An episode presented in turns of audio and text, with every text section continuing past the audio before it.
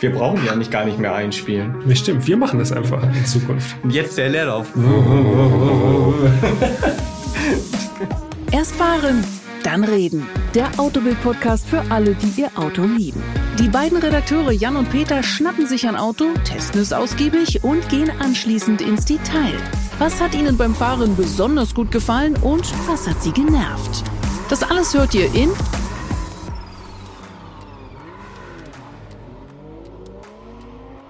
Erst fahren, dann reden und damit Hallo von meiner Seite. Mein Name ist Jan Götze und ich bin natürlich auch in Folge 45 nicht alleine.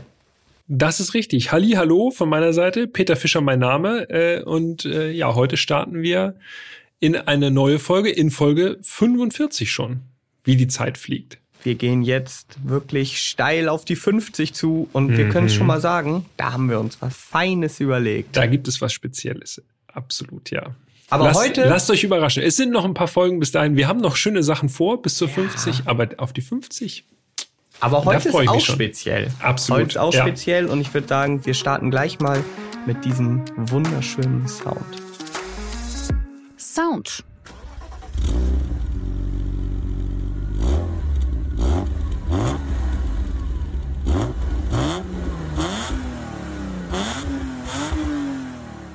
So klingt nur ein BMW. Allerdings. Also es ist wirklich parademäßig BMW rein Sechszylinder heiser.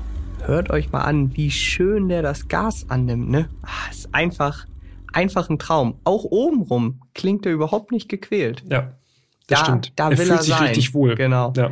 Und dieser Leerlauf. Mm. Jan kommt schon ins Schwärmen und ich ich auch, muss ich sagen. Es ist auch ein ganz spezieller BMW, den wir heute haben, im Angebot haben, denn es ist ein M3 GT, ein Sondermodell, über das es einiges zu erzählen gibt, weil es eben sich doch in ein paar Details doch vom normalen damaligen M3 unterscheidet.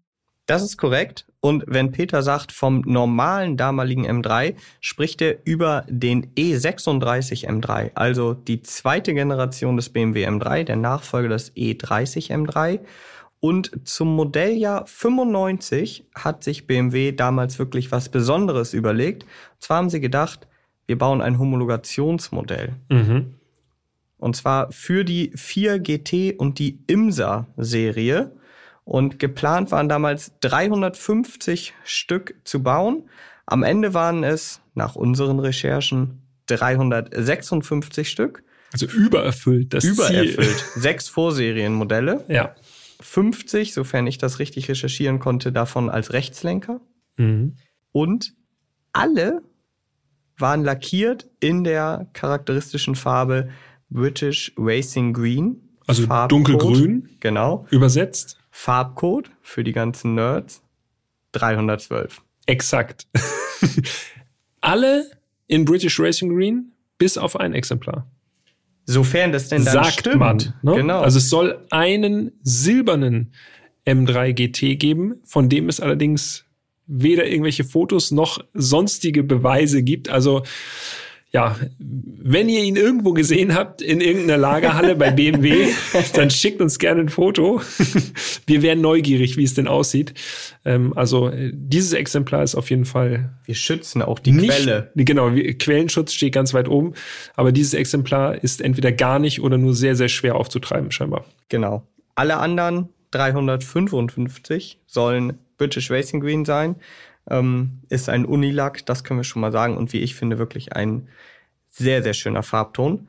Aber bevor wir jetzt uns schon auf die Optik stürzen, vielleicht noch zwei, drei Zeilen äh, zum E36 oder dem M3 GT im Allgemeinen. E36, das ist die dritte Generation des BMW 3er und die wurde zwischen 1990 und 2000, da dann allerdings nur noch als Kompakt gebaut. Und äh, ich kann das ja sagen, also lange Zeit war der E36 ja schon eher so ein Prollauto, ne? Muss man schon sagen. Also hatte jetzt nicht den besten Ruf. Ja, ich denke da zurück Ende der 90er, Anfang der 2000er, da war so diese, diese Keiloptik beim E36 sehr beliebt. Also wirklich sehr breite Reifen an der Hinterachse und dann schöne, schöne Tieferlegung vorne rein, so dass der Wagen richtig so mit dem, mit dem Arsch hochkommt irgendwie, so optisch jedenfalls. Ja, Geschmackssache. Obwohl manchmal sieht man tatsächlich noch so übrig gebliebene, die immer noch so rumfahren. Und ja. mittlerweile muss ich sagen, wenn man es nicht so oft sieht, finde ich es äh, schon wieder ganz gut. Läuft jetzt unter zeitgenössischem Tuning, ne? Exakt. ne? Ja, aber damals waren also viele E36 dann auf den äh, Disco-Meilen unterwegs. Ja. Und alle, die nicht da unterwegs waren, die waren dann wahrscheinlich auf der Rennstrecke, weil sehr, ja. sehr viele Sechszylinder-Modelle äh, wurden dann zu Track-Tools umgebaut oder einfach nur so auf der Rennstrecke verheizt. Und das hat zur Folge, dass heutzutage E36, ganz speziell natürlich die M3s, aber auch schon die normalen Sechszylinder-Modelle, einfach kaum noch zu finden sind. Ja, auch im 328i genau. ist schon weg. Gibt es eigentlich gar nicht ja. mehr. Und wenn es welche gibt, sind Automatik. ziemlich teuer oder Automatik, genau. Ja. Ja, und so ist das inzwischen beim M3 natürlich nochmal extremer. Ist wirklich inzwischen ein gesuchter Youngtimer. Auf jeden Fall. Zum M3 müssen wir noch einmal kurz äh, einwerfen. Den gab es in zwei Versionen als E36. Es fing an 1992 mit einer 3-Liter-Variante, also 3 Liter rein 6er. Das ist der S50 B30 Motor, also diese B30, das gibt dann ja am Ende den Hubraum sozusagen an. Äh, wie gesagt, 3 Liter Hubraum, 286 PS, Fünfgang-Getriebe, Handschalter. Mehr gab es da nicht. Bis 95 gebaut, dann Modelljahr 96 war dann eine Hubraumerweiterung drin, 3,2 Liter, 321 PS. Das war dann der Motor S50. Das äh, ist wie beim Vorfacelift B32. Den gab es dann mit Sechsgang-Handschaltung und später auch noch mit SMG, was wir aus dem äh, E60 M5 kennen. Genau, allerdings ganz andere Evolutionsstufe. Im E36 M3 ist meines Wissens nach das SMG zum ersten Mal zum Einsatz gekommen. Genau. SMG 1. Ja. Im E46 M3 gab es dann das SMG 2. Und für den V10, also den S85 Motor, hat BMW dann das SMG 3 entwickelt. Ich bin das SMG 1 noch nie gefahren, aber ich kann sagen, in den Preisen spiegelt sich auf jeden Fall wieder, dass die Handschalter gesuchter sind. ja es ist ein gewöhnungsbedürftiges Getriebe. Und ich gehe mal stark davon aus, dass die erste Evolutionsstufe davon wahrscheinlich noch ein bisschen gewöhnungsbedürftiger ist. Nicht unbedingt die beste heute. war. Ja, eventuell ja. die Anfänge.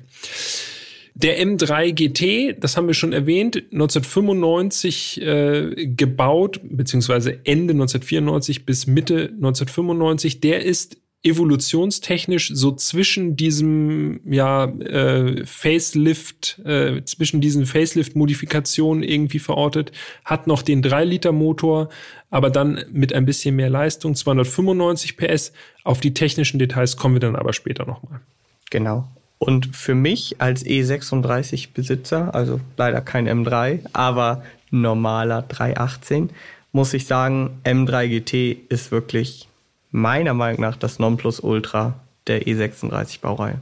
Ja, das, das definitiv. Wie geht's dir eigentlich? Also, wenn wir M3, E36, äh, 3.0 und 3.2, mir ging's früher immer so, die Variante mit mehr Leistung ist irgendwie die attraktivere. Mittlerweile, muss ich sagen, finde ich diese frühen E36 M3 eigentlich schon fast cooler.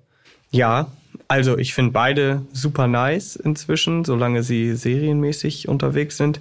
Aber es stimmt schon, die frühen haben irgendwie noch einen besonderen Reiz. Und dann diese Styling 22 Felge, diese, mhm. diese filigrane Felge, das sieht, äh, ich finde, das ist schon, es ist was Spezielleres. Auf jeden Fall, das stimmt, gefällt mir. Und was man nicht vergessen darf, das ist wirklich krass, daran merkt man, daran merke ich immer, dass ich alt werde die allerersten können ja dieses Jahr mit H-Kennzeichen fahren. Überleg mal. Hm. Baujahr mhm. 92. Stimmt. Die können jetzt H-Kennzeichen fahren. Da bleibt mir der Kaffee fast im Hals stehen. Ja. ja. Krass. Also Richtig. das sind immer so für mich so Momente, wo man sagt, ja, okay, ein Youngtimer ist das in meinen Augen ja. Aber ein Oldtimer? Und ist es nicht, also so geht's mir jedenfalls. Für mich ist E36 M3 und E46 M3, das sind für mich so die urtypischen BMW M3. Also diese Kombination Sechszylinder, Hinterradantrieb, Ja. äh, nicht ganz so auffällig wie heutzutage ein M3 ist. Das ist immer noch, obwohl das ja dann schon jetzt äh, gut und gerne so auf die 30 Jahre zugeht, das ist immer noch so Benchmark oder so der Prototyp, so wie ich mir ein M3 vorstelle, was ja sich ja schon längst geändert hat. Ja, witzig, denn äh, wenn ich hier meine Notizen so ein bisschen durchgehe, im Fazit habe ich sowas ähnliches stehen. Aber dazu, äh, Das habe ich natürlich gerade eben schon mal, als Jan gerade draußen war, habe ich das natürlich he- heimlich schon mal gelesen, sein Fazit. Nein, Spaß. äh, aber dazu dann äh, später mehr. Wir wollen jetzt ja hier schon nicht nach äh, zehn Minuten den Schlussstrich ziehen. Wir fangen gerade erst an.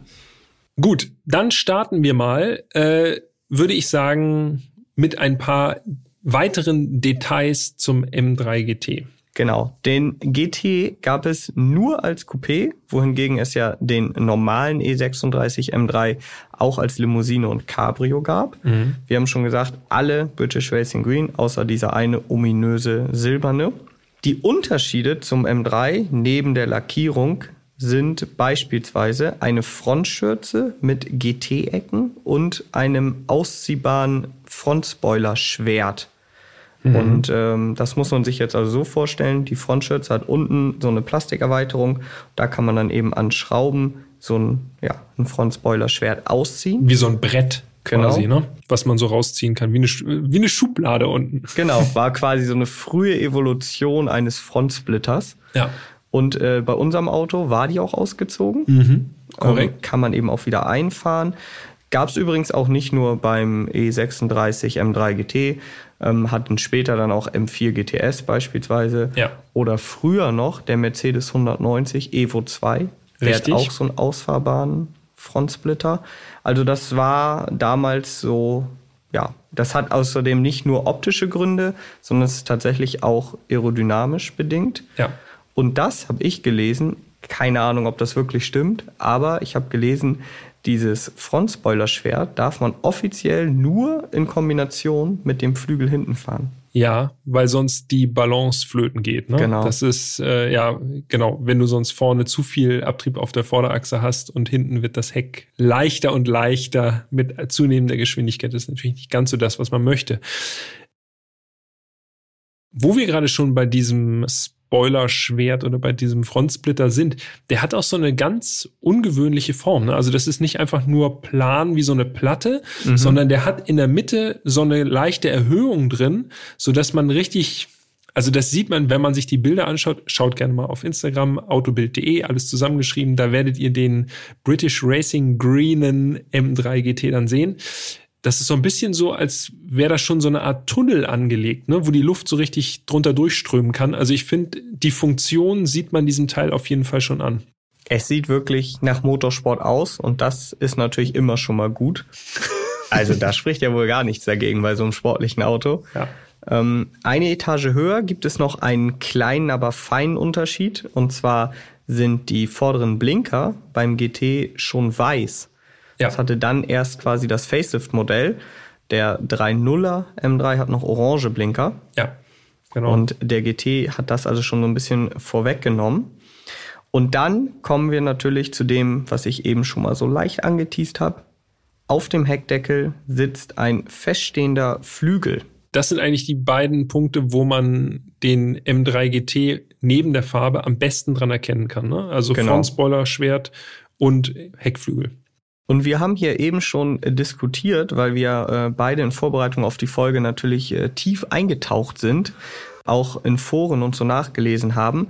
Und zwar ist das eben ein feststehender Heckflügel, aber es soll Distanzstücke geben. Damit kann man den Flügel also manuell nochmal höher setzen. Dann baut er noch ein bisschen höher auf, sieht noch mehr nach Motorsport aus. Weil dieser Flügel zweigeteilt ist. Ich muss da einmal ganz kurz äh, reinhaken, Jan. Also, ihr könnt euch das so vorstellen, es ist einmal so eine, so eine Art Platte auf dem Kofferraumdeckel. Das ist die erste Etage sozusagen. Und da drüber ist dann dieser Bogen mit dem eigentlichen Flügel drauf. Und diese beiden Teile kann man eben trennen und dann kann man so, ja, so Distanzstücke sozusagen rechts und links reinsetzen, die diesen oberen Teil des Flügels einfach noch mal ein bisschen höher setzen. Genau. Ein gewaltiges Stück höher setzen, muss man sagen. Das ist schon wirklich, Das sind das ein sind paar bestimmt Zentimeter. 10 Zentimeter oder Ja. so, ja. Wenn man sich jetzt allerdings Bilder anschaut von den meisten M3 GT, ist der Flügel dort nicht höher gesetzt. Und auch unser ja. Fahrzeug hatte den quasi in der flachen Stellung. Weshalb wir uns also nicht sicher waren, ob diese Distanzstücke wohl serienmäßig waren. Aber wenn man wirklich viel recherchiert, findet man den ein oder anderen M3 GT, wo man diese Stücke sieht. Und außerdem gab es noch ein anderes Sondermodell vom E36. Exakt. Und zwar den M-Class 2. Mhm. Auch ein Sondermodell, was vielleicht die meisten nicht so unbedingt auf dem Schirm haben. Das waren 318, ne? Ungewöhnlicherweise eine Limousine. Genau. Also Viertürer, wo man jetzt nicht unbedingt irgendwie sowas, so ein sportliches Sondermodell erwarten würde im ersten Moment. Genau. 140 PS, also jetzt auch überschaubare Leistung, mhm. aber die Optik mehr oder weniger vom M3 GT, also inklusive des Frontspoilers, Schwerts und eben dieses Flügels, den man hochsetzen kann. Ja, und man muss dazu sagen, also diese ganzen GT-spezifischen Teile, die sind heute nur sehr schwer noch zu bekommen. Und wenn, dann sind sie auch nicht ganz günstig. Weil natürlich auch viele M3s, normale M3s, äh, ein bisschen optisch aufgewertet wurden. Und wahrscheinlich nicht nur M3s. Nee. auch 318i. Genau.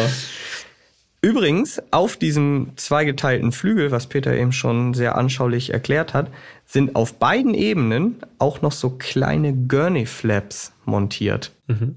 So zusätzliche Abrisskanten, wie, genau. wie draufgeklebt, nochmal so eine kleine Leiste für ja, bessere Luftverwirbelung dann hinter dem Spoiler. Also ihr merkt schon, allein dieser Flügel, der ist schon wie so ein, wie so ein kleines Kunstwerk. Kann man, kann man schon einiges drüber erzählen.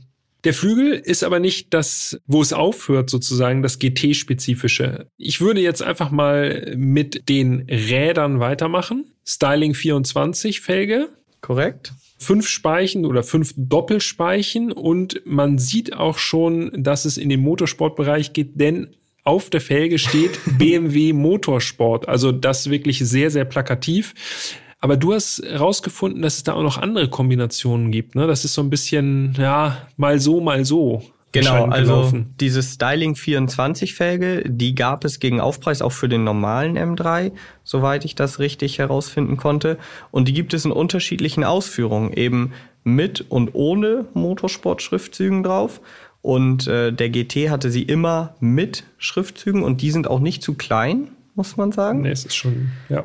Und das sind auf. Schmiederäder. Ähm, die haben die Dimension Vorderachse 7,5 mal 17 Zoll und hinten 8,5 mal 17 Zoll. Und da muss ich jetzt noch mal kurz was loswerden. Denn wenn man das jetzt so erklärt und sagt, ja, 17 Zoll Felgen, das hat ja heutzutage gefühlt jeder Kleinwagen. Ja, hat inzwischen 17 Zoll. Nichts, da denkt man sich so, nichts Besonderes. Ja, das ja. werden ja irgendwie kleine Räder sein. Ja. Aber geht bitte noch mal zurück zu den Bildern auf Instagram und schaut euch bitte dieses Fitment im hinteren Rathaus an. Also, ich finde, wie der Wagen dasteht, werkseitig, muss man ja sagen, mhm. das sieht einfach richtig gut aus. Ja. Ganz leicht negativer Sturz, mehr oder weniger bündig mit dem Rathaus und das ohne Distanzen oder so. Also das sieht einfach wirklich mega geil aus. Ich fühle das komplett. ja, das geht mir auch so. Ich gucke gerade hier nochmal in die Bilder rein. Also ich wüsste nicht, wie es besser aussehen sollte. Tiefer wäre keine Option. Nee. Er steht extrem gut da. Es sieht richtig, richtig gut aus. Ja. Und da frage ich mich, warum kriegt man das heutzutage bei so vielen Autos nicht mehr hin? Wenn man sich heutzutage viele Neuwagen anguckt, da hat man teilweise gigantische Lücken in den Rathäusern.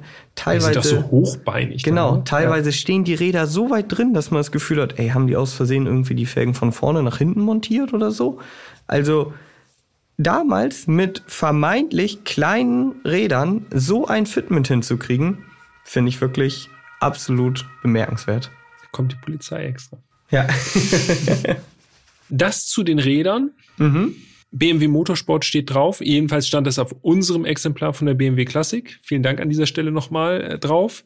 Das ist aber nicht das Einzige, was motorsportmäßig ist, sondern der M3 GT hat auch noch äh, kleine Logos und zwar auf den Schutzleisten der Türen. Also Zierleisten würde ich das jetzt nicht nennen, also es ist eine Plastikleiste die sich von der Stoßstange quasi über die ganze Fahrzeuglänge zieht im unteren Bereich der Tür. Und da steht anstelle eines M3-Logos ja etwas anderes, nämlich so ein kleines Logo mit BMW Motorsport International mit so einem M-farbigen Zielflaggendesign. Sieht gut aus irgendwie und wird uns wahrscheinlich noch ein, zwei Mal begegnen heute. Verglichen mit heutigen Sondermodellen von sportlichen Autos ist der M3 GT, was so Schriftzüge und so angeht, echt zurückhaltend. Mhm. Also, Stimmt. da steht nirgendwo GT, ne? Würde man auch erwarten, dass es irgendwo am Heck nochmal steht, aber da steht einfach nur M3. M3. Fertig. Also, das äh, ist alles. Und auch äh, die Abgasanlage, weil wir jetzt gerade ja. am Heck sind. Also, das sind zwei Rohre. Keine Unterschiede zum normalen M3. Auch da verglichen mit heutigen Autos, Diffusor, vier Rohre, Carbonoptik, dies und das, das ist alles eher zurückhaltend. Und ich muss ja sagen, äh, ich finde es auch richtig, richtig cool, dass nicht irgendwie mit farblichen Akzenten oder so gearbeitet wurde. Die Basislackierung in diesem British Racing Green ist ja auch Unilack. Super schick, passt richtig gut aufs Auto, sieht fantastisch aus aber es wurde dann verzichtet, noch irgendwie, keine Ahnung, hell, hellgrüne Akzente irgendwo reinzusetzen, ja, ja. so auf Krampf irgendwie noch so eine Knallfarbe reinzubringen. Auch diese weißen Blinker, das sieht schon alles zurückhaltend aus, aber man guckt unweigerlich hin. Auf jeden Fall. Und dann gibt es noch eine Besonderheit, die man gar nicht sieht. Und das sind die Türen. Ja, stimmt, richtig. Die Türen sind nämlich beim M3 GT aus Aluminium und nicht aus Stahl. Und Herr Götze ist in die Recherche gegangen, während ich mir hier noch ein Wasser einschenke. Genau. Schenk du dir mal ein Wasser ein und ich erkläre, was ich rausfinden konnte. Ohne Gewehr, aber klingt auf jeden Fall plausibel. Und zwar habe ich herausfinden können, dass eine Tür normalerweise 16,98 Kilo wiegt ich kann jetzt leider nicht sagen, ob das rein die Tür ist oder inklusive Türtafel. Also Stahltür jetzt, ne? Genau, eine ja. Stahltür. Mhm. Und die Alutür wiegt 9,4 Kilo. Das heißt, wir haben eine Ersparnis von 7,5 Kilo, fast 7,6 Kilo pro Tür. Mhm. Das ist natürlich schon, das ist schon ordentlich. Und das ohne Carbon? Ohne Carbon, genau. Also finde ich schon krass.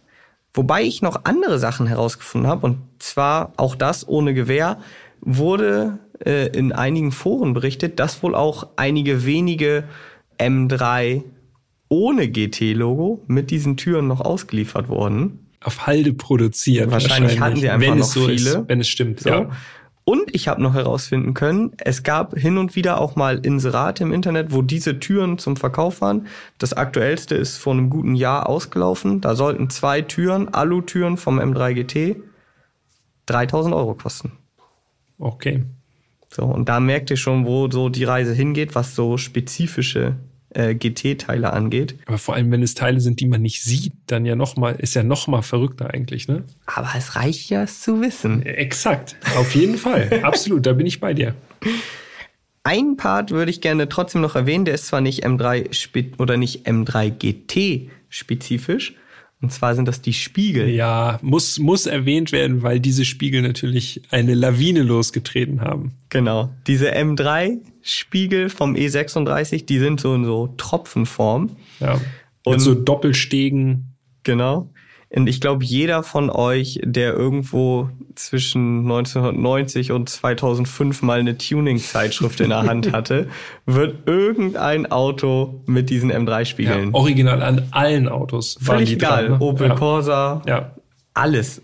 Und das Verrückteste ist eigentlich, wie die dann auch äh, an anderen Autos aussahen plötzlich, weil ich kann mich erinnern, dass die auch oft irgendwie so ganz komisch so nach oben gebogen waren, je nachdem, an mhm. welchem Auto man das montiert hat bei dem E36 M3 sieht das alles stimmig aus, finde ich. Da äh, geht das alles klar. Aber da waren beim Tuning gerade auch ein paar Exemplare dabei, wo ich zumindest gedacht habe, okay, das war einfach so auf Krampf diese Spiegel irgendwie verbaut, auch wenn das nachher irgendwie krumm aussah. Ja, es hieß einfach M3-Spiegel und jeder wusste, alles klar, ja. M3-Spiegel vom E36 so.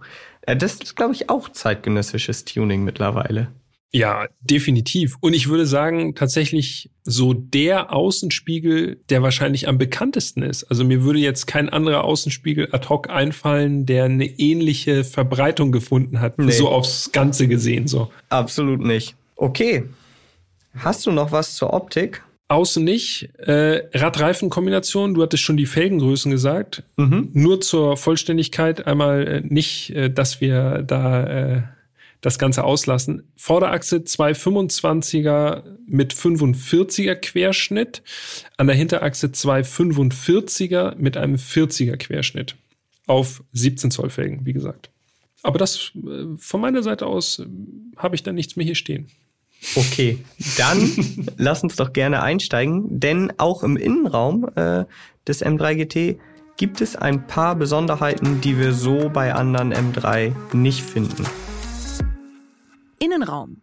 Und es fängt schon beim Einsteigen, wo du das schon gesagt hast, äh, tatsächlich an.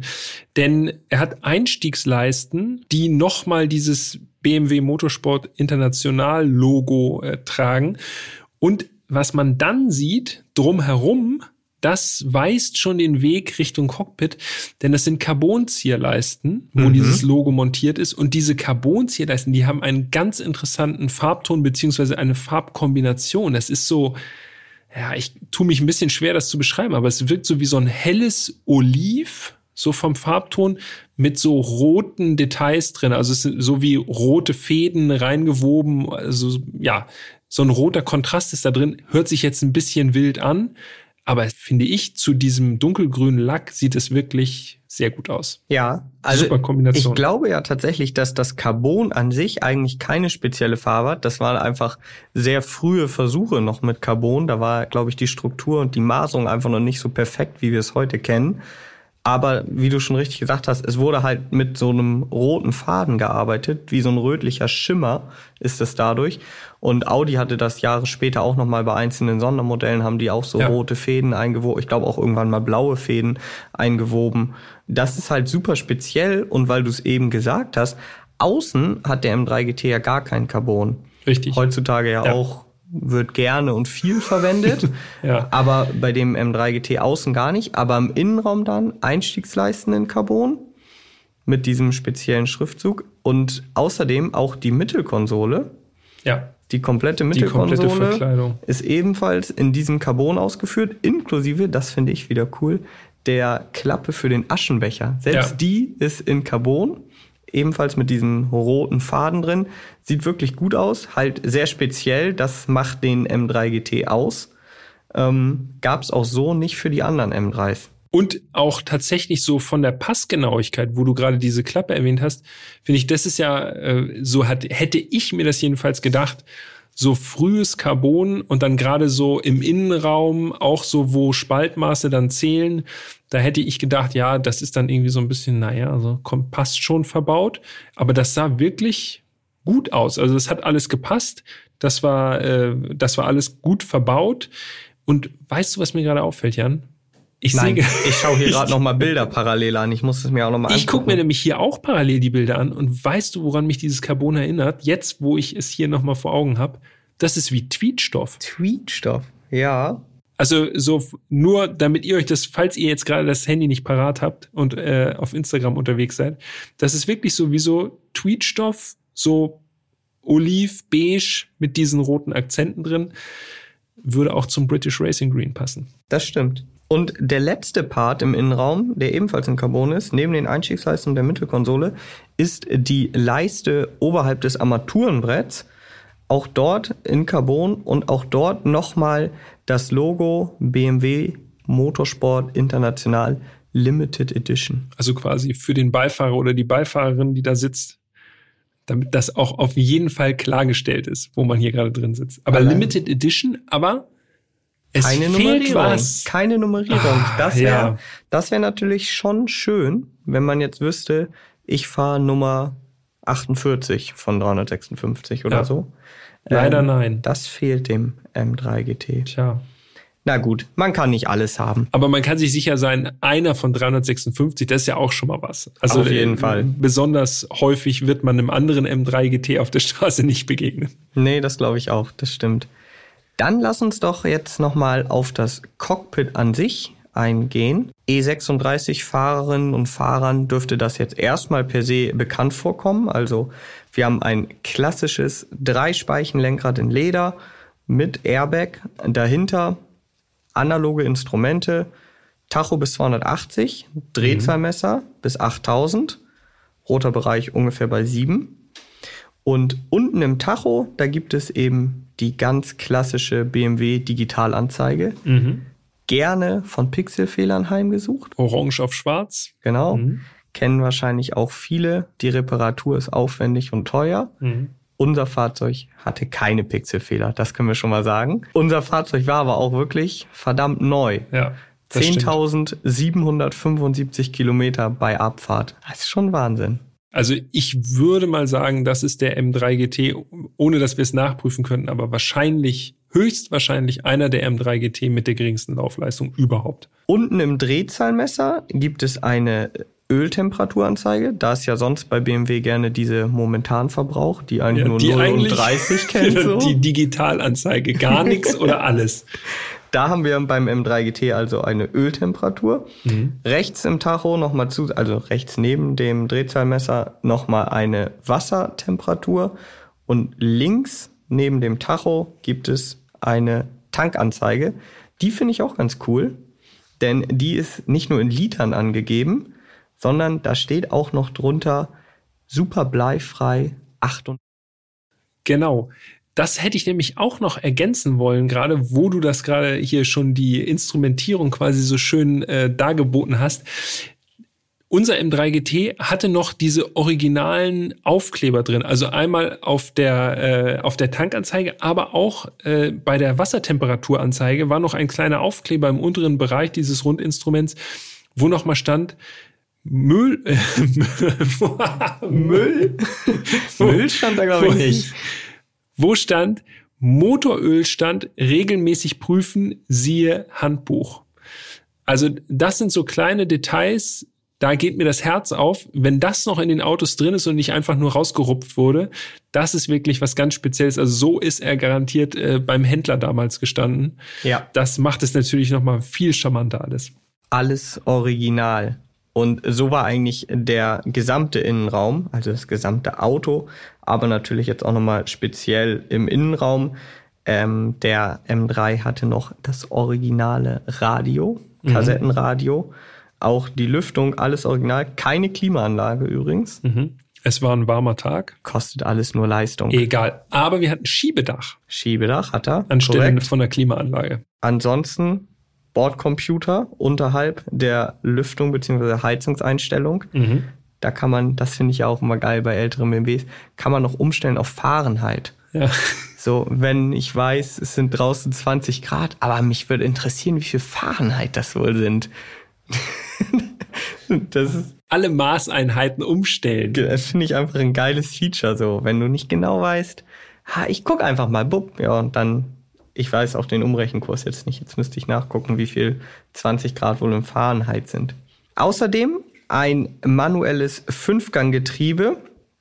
Und dabei ist äh, aufgefallen, der Schaltknauf, der wirkte irgendwie zu neu. der war wirklich, du? der war wirklich, also für 10.000 Kilometer, okay, das ist eine sehr geringe Laufleistung. Da kann ein Schaltknopf natürlich auch noch sehr, sehr neu aussehen. Aber der war wirklich der war wirklich, also als hätte ihn nie jemand angefasst. so sah der aus. ja, also sah fast nachgerüstet aus. Ja, Wer weiß? Man weiß es nicht, ne? Ja, es sah schon sehr frisch aus. Da Allerdings. hat sich BMW Classic wahrscheinlich gedacht, komm, den, den beiden, den gönnen wir mal ganz, ganz frischen Schaltknopf. War vielleicht äh, Covid. Kontermaßnahme. Vielleicht, wer weiß das schon. Ein Part haben wir jetzt noch ausgelassen und das ist für mich eigentlich ja. das Highlight. Ja. Das sind die Sitze. Die Sitzanlage. Ja. Genau. Die sind wirklich, wirklich speziell. Du hast rausgefunden, wie genau dieser Sitz heißt. Ja, Vader heißt dieser Sitz. Vader.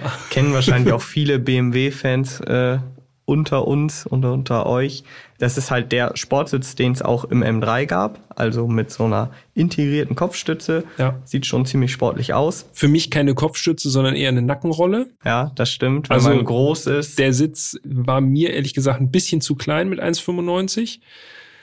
Aber es ging auch, um die Funktion ging es nur sekundär, denn der Sitz sah spitzenmäßig aus. Alcantara an den Wangen, an den Sitzwangen, dunkelgraues Alcantara und die Sitzflächen in Leder. Was ist das für eine Farbe? Mexiko-Grün. Korrekt. Napa-Leder, Mexiko-Grün und dieses Alcantara, sofern ich das richtig herausgefunden habe, heißt bei BMW Amaretta. Eigentlich super untypisch, wenn man sich mal überlegt. Heutzutage Ja. Sportsitze oft Wangen äh, in Leder und Sitzfläche in Alcantara. Ja. Beim M3 GT genau Einfach umgekehrt. genau andersrum. Und was mich besonders angesprochen hat bei den Sitzen, war die Tatsache, dass es noch auf der Sitzfläche der Rückenlehne, da gab es noch ein kleines Detail und zwar M-Streifen. Ganz Mhm. dezent, aber trotzdem, also der Sitz an sich war schon durch die Materialauswahl und auch gerade durch diese, durch diese kleinen M-Streifen einfach ein Hingucker.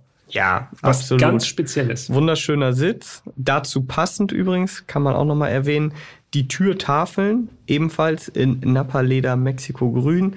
Also ihr merkt schon, das Auto war sehr cool abgestimmt, so farblich, passte alles wirklich gut zusammen. Und was ich cool finde, was es heutzutage ja nur noch selten gibt, wenn es ein Sondermodell gibt, was es wirklich nur so gibt, was optisch, Ja. du konntest es ja optisch nicht verändern. meistens ist es ja so, dann hat man doch noch irgendwie eine Sitzoption oder man kann dann doch noch irgendwie aus zwei oder drei Farben wählen oder so. Oder Felgenfarbe ändern oder Aber sowas. hier diesen oder keinen. Genau. Oder halt den silbernen, den keiner kennt. Genau. ja, innenraummäßig, ich bin zufrieden. Ich bin auch zufrieden. Es war wirklich, also ich habe es ja schon bei der Optik außen gesagt, aber innen führt das genauso, wird das da fortgeführt. Wirklich super stimmig. Gefällt mir richtig, richtig gut. Innen wie außen. Damit kommen wir zu den technischen Daten des M3 GT. Technik. Wir haben es ja schon gesagt, 3,0 Liter rein Sechszylinder, 2990 Kubikzentimeter, um ganz genau zu sein, 295 PS und damit, äh, muss ich kurz rechnen, 6 PS, nein, 9 PS, 9 sagen. PS mehr als der M3, der Standard M3 mit dem 3 Liter rein Sechser. Die Höchstleistung liegt an bei 7000 Umdrehungen pro Minute, also äh, man muss schon fleißig drehen, um die 295 PS loszulassen. Drehmoment 323 Newtonmeter bei 3900 Touren, was ja auch schon relativ hochtourig ist. Und das sind drei Newtonmeter mehr als der normale 3.0er M3. Jan, wie kommt die Mehrleistung und die Mehrkraft zustande? Auch da haben wir ja schon mal so einen kleinen Hinweis drauf gegeben. Der M3 GT, der ist eben auch zeitlich genau zwischen dem 3.0er und dem 3.2er positioniert. Da haben sich die Ingenieure also gedacht, ah, so ein, zwei Kleinigkeiten könnten wir ja schon von dem B32 übernehmen. So zum Beispiel die, Die, die waren schon fertig. die waren schon fertig, die lagen vielleicht schon im Regal und haben gesagt, komm, dann für das Sondermodell, dem gönnen wir das. Da gab es dann zum Beispiel die kürzeren Ansaugrohre des 3,2 Liter Motors.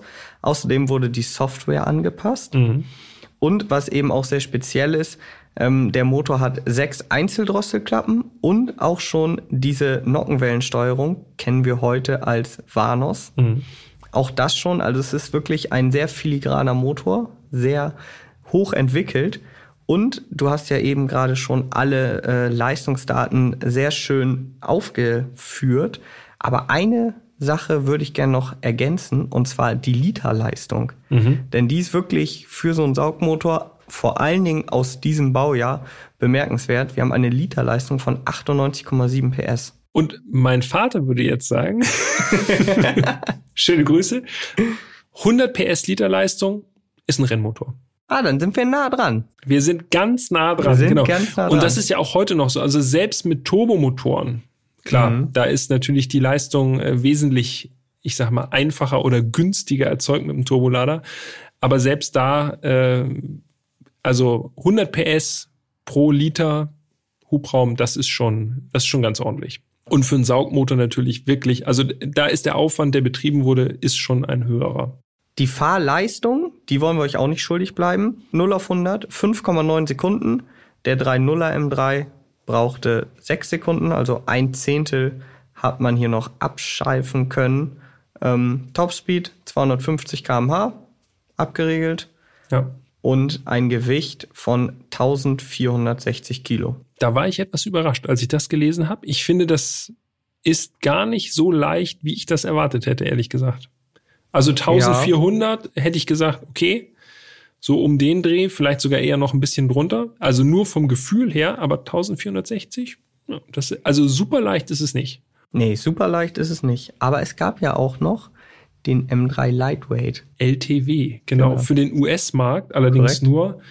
Wer ihn mal gesehen hat, äh, weiß, auch bespoilert. Korrekt. Und am besten erkennbar eigentlich an diesem schon erwähnten M-farbenen Zielflaggendesign. Das hat er allerdings nicht in den Logos, sondern das war so, ich glaube, in Fahrtrichtung vorne rechts über die Motorhaube irgendwie so rüber, an der Autoecke äh, quasi platziert auch so ein Sondermodell, was, was man eigentlich kaum kennt, was irgendwie aber trotzdem auch ganz spannend ist so. Ja, ich meine aber, der M3 Lightweight hatte der nicht den äh, US M3 Motor und dann war der nämlich deutlich schwächer. Hm, ich, glaube, ich, glaube, 265 PS, ich glaube sogar noch weniger, 241 hätte ich sogar nur gesagt. Aber das äh, recherchieren wir jetzt hier live. Ich, ich bin gespannt. Ich trinke noch einen Schluck. Trink noch einen das Schluck. Das solltet ihr auch tun. Ich gucke jetzt erstmal, das Gewicht kann ich jetzt schon mal sagen. Das habe ich nämlich hier schon mal. 1338 Kilo. Nee, wirklich? Ja. So leicht? So leicht. Okay, da, da bin ich jetzt wieder äh, positiv überrascht. Ja. Motor, wir lagen beide verkehrt. Mm. 243 PS. Das war nämlich der Motor aus dem 325i aufgebohrt. Mhm. So, also uh. über 40 PS, 43 PS weniger als der normale M3. Ja, also der. Äh, wieder was gelernt. Wieder was gelernt. Gut, dass Und wir nochmal nachgeschaut haben. Ich habe auch nochmal nachgeschaut. Äh, die, das Zielflaggendesign haben wir ja auch gerade schon besprochen. Es ist hinten auf der Beifahrerseite Nein. und vorne auf der Fahrerseite. Also wie so. genau andersrum. Okay, genau, alles klar. Ja. Oh je, oh je. Korrekt. Und dann Jetzt, jetzt will ich sie aber auch wissen. Und dann, wenn wir schon bei den mehr oder weniger unbekannten Sondermodellen des E36 sind, das weiß ich, weil ich da ja. mal einen Artikel zugeschrieben habe. Es gab auch noch einen richtigen Banger, sag ich euch. Und zwar der M3R. 15 Mal nur gebaut, Sondermodell vom BMW Motorsport und den gab's nur in Australien. Und der hatte sogar 326 PS aus dem 3-Liter-Motor. Scharfe Nockenwellen, Sportauspuff, Software, neue Ölwanne. Das Ding, ja, 15 Stück, nur Australien, wird man vermutlich hierzulande nie sehen. Kommen wir zum Fahren. Haben wir die Fahrleistung schon fertig? Ja, doch 5,9 Sekunden von 0 auf 100, 250 abgeregelt. Fahrleistungen sind durch. Wir steigen ein und starten. Fahren.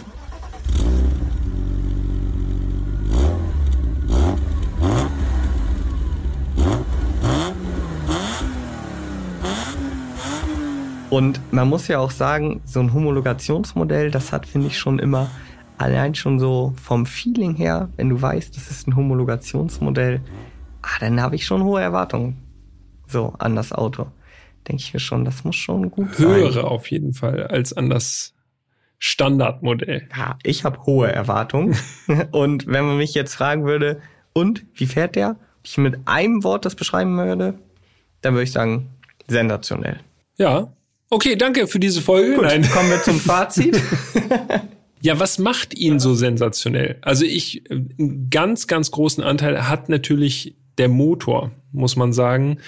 Ähm, denn dieser rein Sechszylinder ist wirklich mustergültig. Super sämig. Das Ansprechverhalten, das hast du ja schon beim ersten Mal des Soundabspielens gesagt. Also wirklich messerscharf muss man sagen. Dreht unglaublich homogen und äh, vollmundig hoch. Es ist eine wahre Freude. Und dazu dieser Sound. Ja. Freunde, dieser Sound, Sechszylinder-Sound, einfach in rein Kultur, ohne irgendwelche Fehlzündungen, Fake-Fehlzündungen, Schub, Geblubber, sonst was. Einfach echter Motorsound. Ja. Nicht, nicht aufdringlich. Ist einfach, das passt perfekt. Das ist schön, man hört es, aber es ist nicht so, dass man denkt, boah, das geht mir jetzt auch irgendwie auf die Nerven. Im Gegenteil. Und das Schönste ist eigentlich, man hört nicht nur das, was hinten rauskommt, Hm. sondern wenn man mit offenen Fenstern und offenem Schiebedach fährt, dann hört man auch beim Lastwechsel das Ansauggeräusch. Und das finde ich persönlich äh, super, weil auch das ist natürlich eine schöne Klangkulisse. Und das ist wirklich irgendwie so motorsportmäßig. Ne? Also wenn man hört, wie der Motor Luft holt, das gibt dem Ganzen doch noch mal ein bisschen mehr. Auch das kann BMW übrigens richtig gut, ne? Ja. Dieses Ansauggeräusch, dass die das rausarbeiten vom Ja. Sound her, das ist schon eine wahre Freude. Lass uns noch mal so gedanklich zurückspringen zur BMW-Welt in München, Mhm. denn da haben wir die Fotos gemacht und dann sind wir losgefahren mit zwei Autos, äh, dem E36 GT, den bist du gefahren Mhm. und ich saß im 333i, also dem E30 aus Folge 26. Genau. Und dann sind wir erstmal ein bisschen durch die Stadt und dann später auf die Landstraße. Und ich habe ja schon mal in anderen Folgen erwähnt, ich finde es auch immer total cool, hinter Autos herzufahren, um so zu sehen, wie wirken die so im Straßenverkehr. Auf Bildern oder alleine für sich wirken Autos schon halt so, wie sie eben wirken, aber im Verkehr sehen die oftmals noch ganz anders aus oder auch in Bewegung. Und so genieße ich das auch immer, dann hinter so einem Auto zu fahren oder mal davor zu fahren, um zu sehen, wie sieht der so im Rückspiegel aus. Und ich finde nach wie vor, auch wenn dieses Auto jetzt 27 Jahre alt ist, das wirkt noch im Verkehr so, als wäre der vielleicht vor zehn Jahren vom Band gelaufen. Ja, der wirkt noch sehr, sehr frisch und sehr modern. Ja. Und wie kommt das immer? Genau das wollte ich nämlich auch sagen, weil als wir das Auto getauscht haben, da sind wir noch ein Stück Autobahn gefahren. Ich dann dementsprechend im 333i und Jan im M3 GT. Und ich habe das so genossen, einfach rauszugucken und diesen M3 GT zu sehen. Ich bin extra so ein bisschen versetzt gefahren, dass man so schräg hinten diese Ansicht mit diesem Heckflügel, fantastisch. Und wenn man dann auch so sieht, auf der Autobahn, wenn das Auto sich so leicht bewegt, die Federung arbeitet ganz leicht und so, und der schwebt so quasi über die Autobahn. Beauty Shots kann man da machen. Wenn man nicht am Steuer säße. Exakt, ja. Es ist tatsächlich äh, ein Genuss, dieses Auto einfach in Bewegung auch mal von draußen zu sehen. Man muss, also fahren ist natürlich immer noch das Nonplusultra, aber allein schon das beobachten zu können, ist auch schon für, für einen Autofan auch schon sehr, sehr schön. Das können sicherlich viele von euch nachvollziehen. Aber jetzt nochmal zurück zum Fahren. Jetzt haben wir die Außeneindrücke auch nochmal schön aus den anderen Perspektiven äh, begutachtet. Jetzt nochmal zum Fahren. Also, ich weiß, ich wiederhole mich da, aber 295 PS, 323 Newtonmeter, das klingt jetzt heutzutage wirklich nicht mehr so beeindruckend. Ja, gerade das Drehmoment, ne? Ja. Also 323 Newtonmeter Drehmoment, das ist ja, äh, das hat ja jeder bessere Kompakte. Genau, ja, zum Beispiel einfach mal so Golf R, einfach 320 PS. Mit Ja. Allrad und DSG geht irgendwie in 4,7 oder sowas auf 100. Mhm. Und da sitzt du in einem Homologationsauto, wovon es in weltweit nur 356 Stück gibt. Und der hat auf dem Papier einfach das Nachsehen und auch, muss man ja ehrlich sein, auch wirklich im Verkehr hätte der auch das Nachsehen. Aber, und das möchte ich halt herausarbeiten, bei so einem Auto geht es für mich gar nicht um die reinen Zahlen, sondern vielmehr um das Erlebnis und die Emotionen, die ich als Fahrer habe, wenn ich da hinterm Steuer sitze. Und allein das Wissen, dass du jetzt sowas Besonderes gerade bewegst, aber dann auch, wenn dieses besondere Fahrzeug auch noch gut fährt, das ist ja auch so. Oftmals hat man ja auch so ein bisschen vielleicht so, ja, geht man davon aus, ja, der fährt vielleicht dann doch nicht so gut oder er fährt sich halt wie ein altes Auto. Mm Null. Gar nicht. Ja. Das erste, was, also woran ich mich noch so erinnern kann, Kupplung, viel leichtgängiger, als ich erwartet habe. Mhm. Ich dachte, das ist so richtig so eine sportliche Kupplung, straff.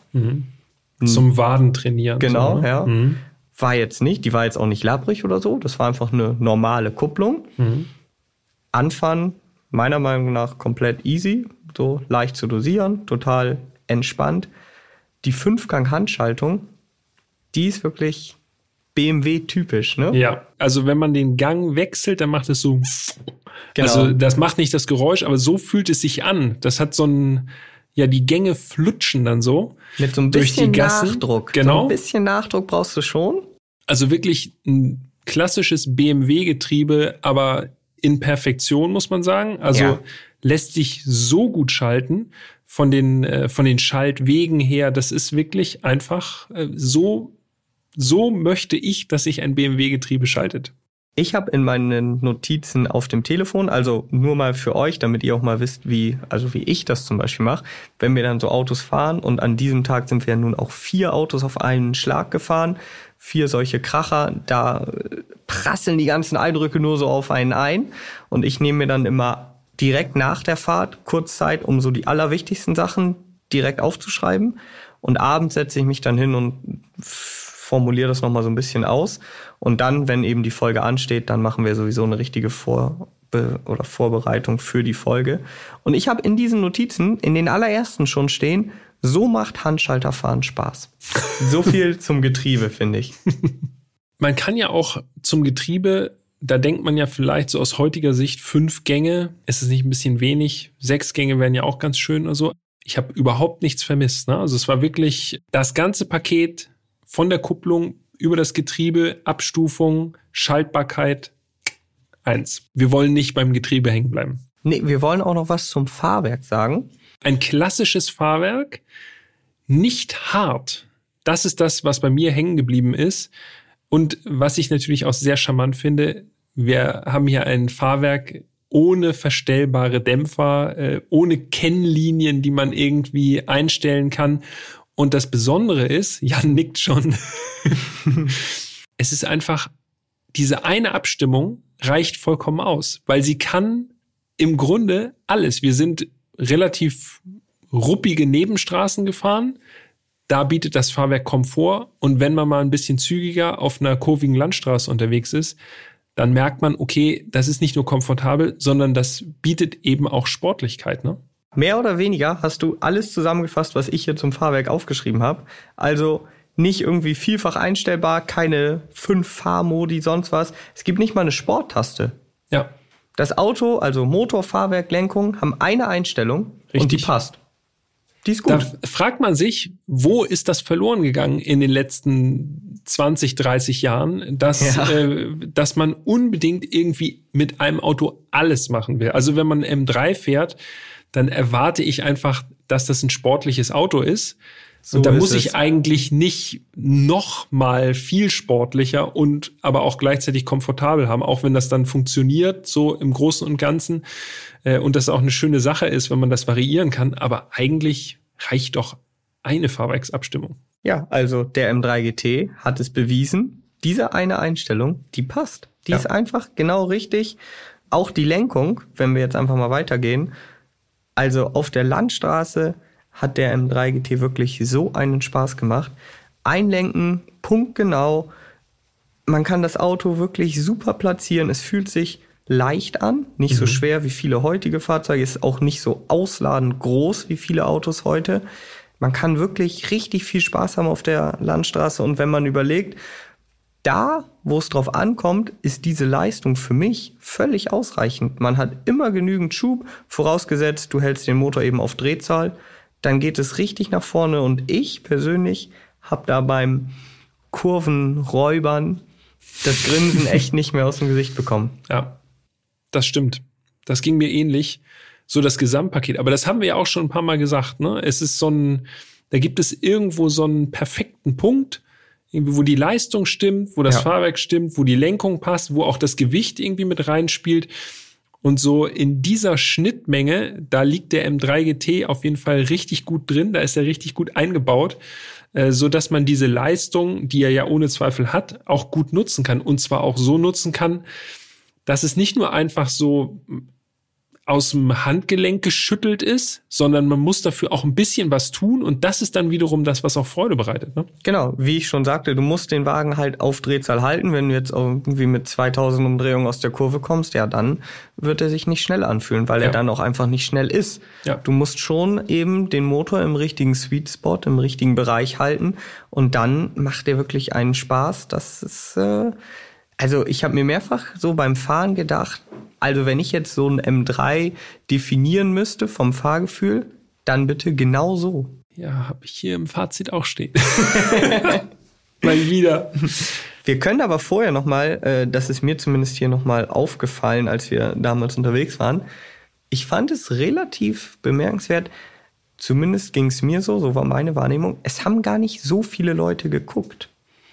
Also ja. dafür, dass es so ein spezielles Auto ist. Der ein oder andere hat es definitiv erkannt. Einmal stand so ein Motorradfahrer neben mir an der Ampel. Der hat wirklich mhm. das Auto so äh, quasi alles, glaube ich, abgecheckt. So, hat er das? Silhouette. Hat er das ja. Schwert? Ah ja, okay, die Leisten, ja. Flügel hat er auch, sieht gut aus. Das wird er, das wird er sein. sein. So, ja. so hat er geguckt hat sich jetzt nicht durchringen können, irgendwie eine Geste zu machen, vielleicht einen Daumen hoch oder so. Vielleicht hat er ihm auch nicht gefallen, wer weiß. Aber also wenn ich heute so ein Auto im Straßenverkehr sehen würde, ich würde komplett durchdrehen, ne?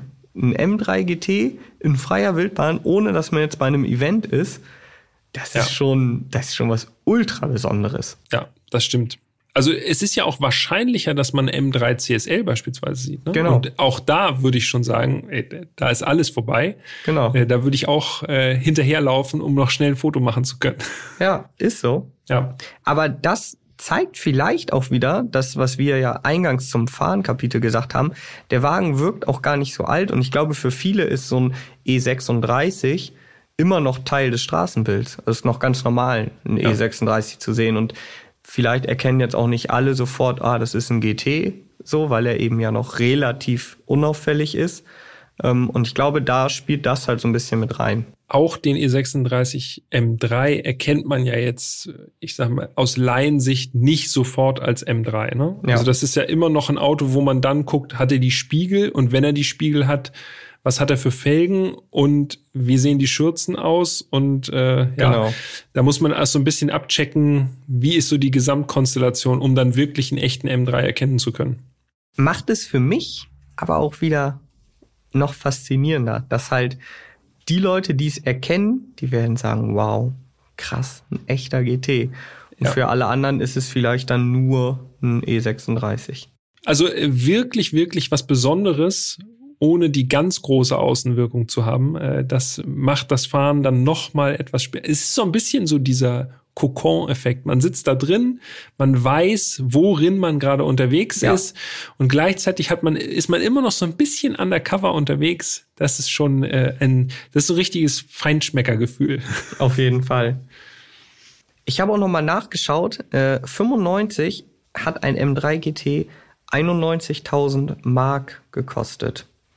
Ja, das ist äh, im Vergleich zum normalen M3 Coupé, das, da habe ich nur jetzt einen Preis von 1992, also als er auf den Markt kam, da hat er ungefähr 80.000 Mark gekostet. Gehen wir mal davon aus, dass der so über die, äh, über die Laufzeit dann bis 95 ein bisschen teurer geworden ist. Das ist eigentlich der Regelfall. Also gute 10.000 Mark, D-Mark Aufpreis für so ein spezielles Sondermodell. Wollte ich gerade sagen, finde ich aber das wenig, ist, was sie da, äh, da dafür, hat, was sie alles geändert haben. Da war BMW freundlich zu den Kunden. Auf jeden Fall, das stimmt. Und äh, laut Foren und einzelnen BMW-Quellen sollen aktuell heutzutage noch irgendwo so zwischen 200 und 250 M3 GT existieren. Hm, ja, macht das Auto also noch seltener. BMW-M.com spricht im Jahr 2020 von einer Stückzahl in Deutschland von M3 GT von circa 80 Fahrzeuge. Also 80 Fahrzeuge existieren noch in Deutschland, so die Schätzung jedenfalls. Hm. Das sind nicht besonders viele. Und der Rest verteilt sich eben so über die Welt. Und äh, wenn ich mal so zurückdenke, ähm, am Nordschleifenbesuche in den letzten 15 bis 20 Jahren, also da habe ich auch einige M3 GT gesehen. Auch äh, ist schon ein bisschen her. Ja, das stimmt. Und dann denke ich so, okay, da werden garantiert auch viele von den 356 Stück wirklich diesem Motorsportzweck äh, zugeführt worden sein und wahrscheinlich nicht mehr existieren oder nur noch als Ringtool oder wie auch immer umgebaut, auf jeden Fall. Also was ja eigentlich cool ist, wenn sie entsprechend bewegt wurden, ja. aber natürlich schade, wenn sie dadurch irgendwie das Zeitliche gesegnet haben. Aber was wiederum echt bemerkenswert ist, wenn denn dann mal Fahrzeuge äh, zum Verkauf auftauchen, dann gibt es häufig welche mit ziemlich hohen Laufleistungen. Mhm. Und äh, du weißt sicherlich, worauf ich gerade hinaus mhm, will. natürlich. Erst vor kurzem habe ich einen Artikel geschrieben über einen M3 GT aus Großbritannien, also einen äh, Rechtslenker, einen der 50. Und der hatte umgerechnet über 320.000 Kilometer auf dem Tacho. Auf einem M3 GT, also auf einem Auto, was eben entsprechend ja auch bewegt wird. Laut des Verkäufers sollen allein die Servicekosten über die Jahre über 250.000 Euro betragen haben, inklusive Neuaufbau des Motors etc. Mhm. Und dieser Wagen mit 320.000 Kilometern auf der Uhr, nicht mehr im Originalzustand, da waren schon ein paar Teile getauscht, der war nachlackiert, der hat auch einen Unfallschaden etc. Der sollte noch kosten 53.000 Euro. So, und das zeigt so ein bisschen, wo die Reise hingeht. Das ist noch sehr günstig für einen M3 GT. Lange Zeit waren aber die M3 GT echt unterm Radar. Mhm. Also es ist noch gar nicht so lange her, da gab es noch entsprechend vernünftige Exemplare so für um die 50.000 Euro. Ja. Aber man, man findet noch alte Anzeigen, so genau. alte eBay-Angebote und so, wo dann irgendwie Preise drinstehen, dass man denkt, was, das kann doch gar nicht sein. Und Laufleistungen unter 100.000 Kilometer und dann kostet das irgendwie 45.000 Euro oder so, wo man denkt, ja, würde ich sofort nehmen. Das gibt's ja gar nicht.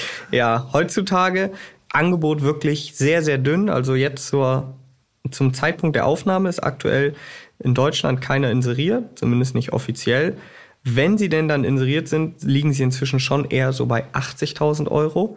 Und ich vermute, das ist jetzt aber einfach nur mal äh, eine grobe Schätzung, so ein Fahrzeug wie das von BMW Classic, das wir gefahren sind, 100% original, keine 11.000 Kilometer auf dem, auf dem Tacho, der wird ganz sicher sechsstellig wert sein ja. heutzutage.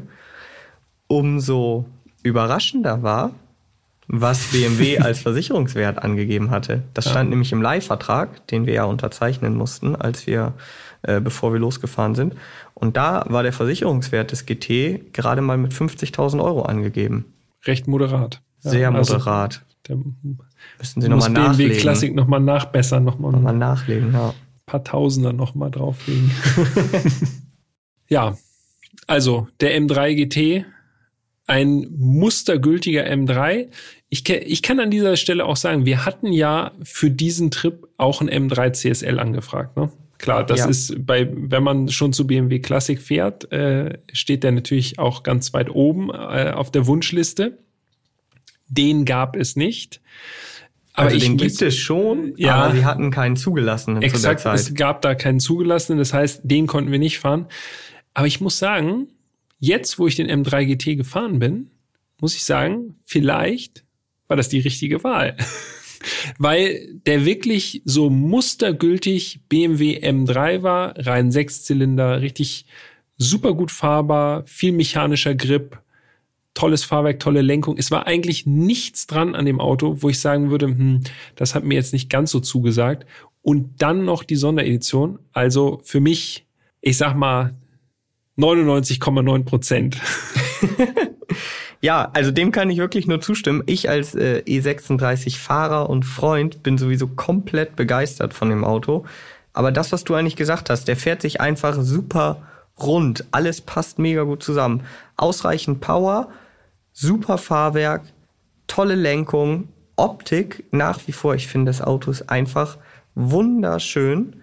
Und mir ging es ähnlich wie dir. Ich habe die ganze Zeit jetzt auch, also da schon beim Fahren, aber auch jetzt in Vorbereitung auf diese Folge überlegt, könnte der GT tatsächlich mein Lieblings-M3 sein? Dann bin ich so hin und ja. her gerissen. Dann denke ich wieder an so einen schönen E46 Coupé Laguna Seca Blau und denke, oh, das ist auch wirklich ein Traum. Aber schon krass, ne? Dass man dass es wieder auf E36 oder E46 rausläuft. Ja. Also es gibt ja auch danach noch schöne M3, aber es ist trotzdem, irgendwie ist es noch was Besonderes mit dem rein Sechser. Vielleicht liegt es auch daran, dass das so bei mir auf jeden Fall die Autos waren, mit denen ich so aufgewachsen bin. Das waren so die, wo ich mich so auch aktiv dran erinnern kann, die das erste Mal gesehen zu haben. So an dieser Stelle müssen wir sagen, was ist der M3 für euch? Schreibt es uns gerne an podcast.autobild.de. Da muss ich dich unterbrechen. Das ist wichtig. Einfach aus dem Off. Genau. Zack. Rein. Das würde uns natürlich interessieren. Ist es der E36, E46, E60, äh, E60? Ja, so ein schöner M3 CRT. Ja, Auch genau. ein feines Zum Ding. Beispiel E30 M3, der Auch besonders. Vielleicht legendärste von allen, so ikonenhaft. Hm. Schreibt uns. Schreibt es uns gerne. Wir sind gespannt. Und an dieser Stelle muss ich es jetzt ja nochmal sagen. Also, wir sind M5 E39 gefahren, 333i, M5 E60 und der M3 GT. Das war jetzt das letzte Auto von BMW Classic aus unserer Sommertour. Aber wenn ich so überlege, ich glaube, da wird noch mal ein Besuch fällig, oder? Was meinst du? Ich glaube, wir haben noch ein paar Ideen, ne? Da gibt es noch so einige Schätze. Ja. Aber hier auch an dieser Stelle nochmal der Aufruf. Wenn wir nochmal zu BMW Classic fahren, welche Autos würdet ihr euch denn da wünschen? Also wir haben eine lange Liste, das wisst ihr ja. Die, die existiert schon. Die existiert natürlich schon. Aber wir würden auch gerne mal hören, was sagt ihr? Worauf habt ihr Bock? Wo sagt ihr, ey, das Auto, das ist so speziell oder das Auto hat viel zu wenig Beachtung bekommen in den letzten Jahren. Fahrt doch mal den oder den. Dann ist jetzt die Chance, uns zu schreiben und wir bereiten dann äh, eine Mail vor. Jau. ja, an dieser Stelle äh, würde ich abrunden. Das war Folge 45 von Erstfahren dann reden mit dem BMW M3 GT. An dieser Stelle natürlich auch nochmal vielen Dank an BMW Classic, die äh, das Vertrauen in uns gesetzt hat und uns die Fahrzeuge zur Verfügung gestellt hat. Danke dafür. Auch von meiner Seite dickes Dankeschön. Und ansonsten bleibt uns im Moment nichts anderes zu sagen als Danke fürs Zuhören. Es war äh, schön, auch wenn das ein bisschen länger jetzt schon her war, schön, sich das nochmal in Erinnerung zu rufen, muss ich sagen. Hat richtig Spaß gemacht. Und es ist auch gar nicht schwer, aber das könnt ihr wahrscheinlich auch gut nachvollziehen. Wenn man solch ein besonderes Auto gefahren ist, Ja. dann ist man relativ schnell wieder drin. Ja, alleine wenn man den Sound hört, ne? Ja, das ist auf dann ist jeden man, Fall. dann kommt der Tag schon wieder zurück. Also mir hat's auch viel, viel Spaß gemacht, wie immer. Und äh, jetzt bleibt eigentlich nur noch eine Sache übrig. Und zwar einen schönen kleinen Cliffhanger zu schaffen für Folge 46. Der meiste des Cliffhangers. Ja, ich will, der wird jetzt nicht so speziell, aber in der nächsten Folge geht es um ein kleines Auto. Oh ja. und damit vielen Dank fürs Zuhören und bis zur nächsten Folge. Und äh, ja, Dankeschön und ciao, ciao. Tschüssi.